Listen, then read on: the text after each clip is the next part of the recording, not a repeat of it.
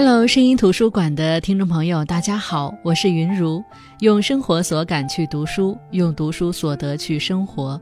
喜马拉雅 FM 是声音图书馆的独家合作平台。本期我们接着来分享上起源的大门户。上期我们讲到一代陆商王树贞前半生所经历的人生变故。如果说他的前半生让我们觉得这个世界上无论是谁，他的个体沉浮与国家命运息息相关，那么他的后半生则会告诉我们：清朝之下岂有完卵？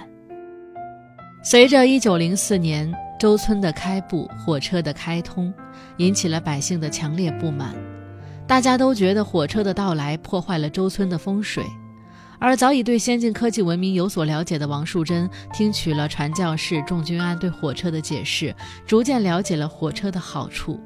仲君安也劝说王树贞让孩子出国深造，开开眼界。王树贞一时没拿定主意。他在济南巧遇药铺的掌柜陈存孝，陈存孝留过洋。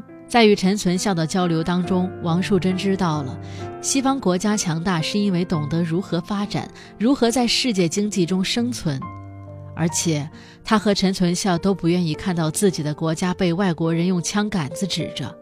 强烈的爱国心让王树贞做了最终的决定，说服家人让二子德邦去留学。他觉得这样不单单是为了自己的家族。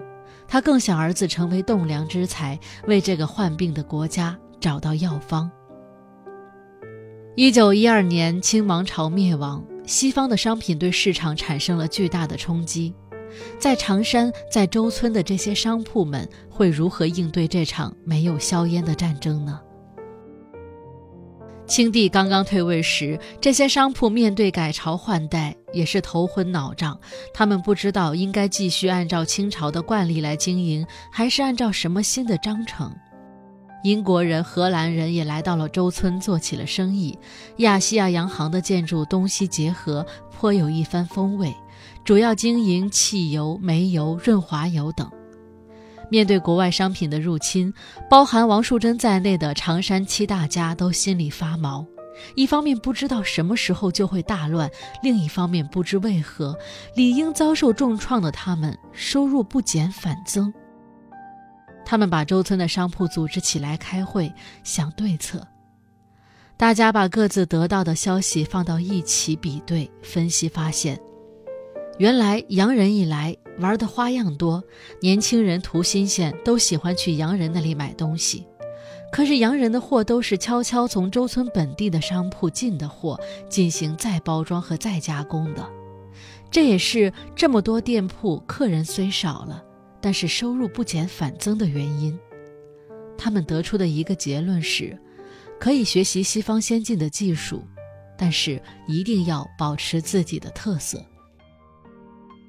时间过得很快，在国外求学多年的德邦终于留学归国。虽说那一副西方礼数、洋人做派让王树贞特别反感，但到底在国外是长了见识，学了不少东西的。看到德邦，王树贞便想到了当初让他决定送德邦出国的人——济南药铺掌柜陈存孝。现在这时局，各个商家都没有对策，不知道在济南的陈存孝处境如何，有什么对策没有？王树贞带着德邦去济南拜访陈存孝，两人只在几年前有过一面之缘，谈不上交情多深。而陈存孝在国民政府打击中药材的情况下，能够得心应手，一定有妙招。王树贞虚心求教，但陈存孝碍于自己家百年基业，不得不小心为上，对王树贞心存提防。王树贞见他一直顾左右而言他，心下也就了然，便不再追问。在这次拜访中，德邦见到了陈存孝同样留学法国，也同样刚刚回国的女儿陈丽，一见钟情。而不久后，离家多年的王树声回家，与王树贞兄弟重聚，全家人都特别高兴。这些年，王树声在外参加过同盟会，当过地下党。清朝灭亡后，他被调到山东，成为督军府参谋，管辖周村这片区域。王树生这一回来颇有点功成名就、衣锦还乡的得意劲儿。他已经娶了四房媳妇儿，但也没有带回王家来。王树贞其实对这么多年没有消息的树生有诸多疑问，但当他看到树生送给他的一件康熙年间的宫廷瓷器，就一阵担忧。王树生回来之后，与寡妇郑淑兰打得火热。王家人还听说树生不仅和土匪勾搭，还鸦片赌博一个不落。这时。济南的陈存孝也收到了王树贞有位当官的弟弟的消息，于是加大了对王树贞的提防。毕竟国民政府打压中药材，而自己正在研究中西药结合去治病的方式，如果被政府知道了，就大祸临头了。陈存孝阻止陈丽和德邦相见，德邦郁郁寡欢。王树贞此时也大概明白了。陈存孝不让陈丽和德邦在一起的原因，可能就是因为王树生，这个活生生的督军府参谋长。可陈存孝为什么这么担心督军府的人呢？这让王树贞不得其解。一日，王树贞与王树生在邹平集市上瞎逛，突遇一帮土匪烧杀抢掠。身为政府官员，王树生不但没管，反而躲了起来。这一行为让王树贞非常生气。本以为家里出了个当官的，能主持正义，让社会太平，没想到遇到事情自己先躲了起来。可后来他发现王树生手上戴的金表，正是土匪抢掠当日被抢的表行的手表。淑贞不禁疑惑：树生跟这事儿有关系吗？他好像越来越不认识这个弟弟了。邹平发生的烧伤掠夺事情，让政府对周村加强了戒备。因反对二十一条，山东的学生走上街头游行示威，工人罢工，商人罢市。王树生带着军警挨家挨户的砸那些不开张的店铺，把王树贞气个半死。忽又传来济南陈存孝因为罢市，领着商户对抗督军府，已经被逮捕的消息。陈丽来周村找王树贞帮忙。王树珍又托王树生去周旋一下这件事情。王树生办事回来，声称事情难办，上面虽然答应放人，但需要五万大洋。王树珍一听，立即差人拿来钱去救陈存孝。对于非亲非故且还未成为朋友的人拿出这么多钱，让大家颇为不解。但王树珍依旧坚持，而且。他也十分清楚，这五万大洋，并不一定是办事所需。他的弟弟王树生从中肯定捞得不少，自家弟弟都如此，可见这世界上的亲疏远近，并不是靠亲情和血缘决定的。陈存孝被释放后，听说是王树珍保了他，就托人还了五万大洋过去。一是不想欠王树珍人情，二是。他怕这是王家兄弟做的套，要从他口中得到什么，于是两家的关系并没有得到实质性的缓解。学生的游行还在继续。这天，王树珍的儿子王德胜带领着学生队伍来到王氏庄园，要求家人交出王树生，把王家人气个半死。看王树生实在是不在家，又跑到寡妇郑淑兰那里揪出了王树生，当众把王树生干的事情一五一十的全部抖落出来，任凭王树生怎么狡辩，都掩盖不住事实。最终，王树贞把王树生赶出了长山。王树生出城的时候被一群人打死了，身上的财物被洗劫一空。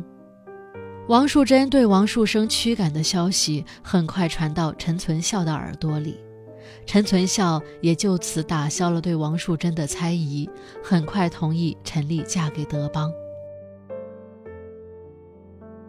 时间很快来到一九二五年，王树贞的母亲和王树生的母亲都相继离世，年久失修的王氏庄园在经过几十年的风雨后，显得有些破损。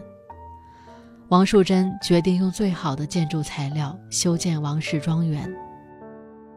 可王氏庄园重建没多久，北伐军攻占周村，工人学生开始游行示威，国家的战乱严重影响着民族商业的发展。在以常山七大家为主的常山商会的支持下，常山红枪会开始组建，自己保护自己的家园，消灭土匪和乱军。一九三七年，日本发动全面侵华战争，远在山东的常山也未能幸免。常山中学的校长马耀南带领常山中学的学生展开抗日，发动了中国历史上第一个以学校为根据地的抗战。王树珍的孙子王涛也参加了马耀南的队伍。日本军队来到长山之后，烧杀抢掠无恶不作，王树贞家的大片庄稼地遭到破坏，王氏庄园里的财物被洗劫一空。不过，那时王树贞刚好去了青岛，家人也都在外经商，算是躲过了这场浩劫。但是留在庄园里的管家蛐蛐儿。跟了王树贞一辈子的蛐蛐儿，帮助王树贞打下基业的蛐蛐儿却遭了殃。蛐蛐和妻子雀儿守着王氏庄园。日本人来的时候，他们把蛐蛐倒挂在悬梁上，把他的妻子雀儿的衣服扒光，又看到他如花似玉的女儿红玉。可怜的红玉被七个日本人轮奸，后又被他们用刺刀捅死。在外经商的王树贞回到家，大吃一惊，没想到王家和蛐蛐竟然经受了这么一场灭绝人性的遭逢。雀儿变得精神恍惚，蛐蛐在埋葬了红玉之后，也提出了离开王家，离开这个让他和雀儿睁眼就能想到那一天的地方。蛐蛐走了，李曼病了。曾经辉煌一时的王氏庄园，在一夜之间变得残破不堪。常山、周村的商铺都没逃过这一劫，常山各大家族都遭了殃。树琴和丈夫去闯关东了，李曼最终没有抵过病魔的侵袭，在抗日战争胜利前夕去世了。德邦和陈丽去了德国，其他几个孩子都在外地白手起家。继续经商。王氏庄园曾经多么的风光，如今只剩下王树贞孤身一人。王树贞觉得，最坏的结果也就这样了。一个人在屋子里坐久了，他就开始回想起从前自己和父亲一起肩挑扁担卖杂货的日子。想起自己白手起家，一路竟成为常山七大家的传奇过往，当年何等风光，可现在孤身一人。王氏庄园昔日的辉煌虽已不复存在，但谱写了长达一个世纪的传奇，在齐鲁大地上留下了光辉的一笔。那这本书。我直到看完看到了后记，才知道，原来王氏庄园是真的存在的，且在今天依旧可以看到翻修后的残貌。作者尚启元正是在故乡看到有这样的一个庄园，同时有一个想要把家乡的生活写成故事的初心，才能有把《大门户》这本书写出来的想法。谁的故乡没有一个这样的传奇人物呢？因为人们的口口相传，很多人物的传说早已走了样。谁的故乡不曾在过去的历史上留下过浓墨重彩的一笔呢？固然不如重要城市那样能写进历史课本里，但在历史的缝隙里，他也曾努力地发着光。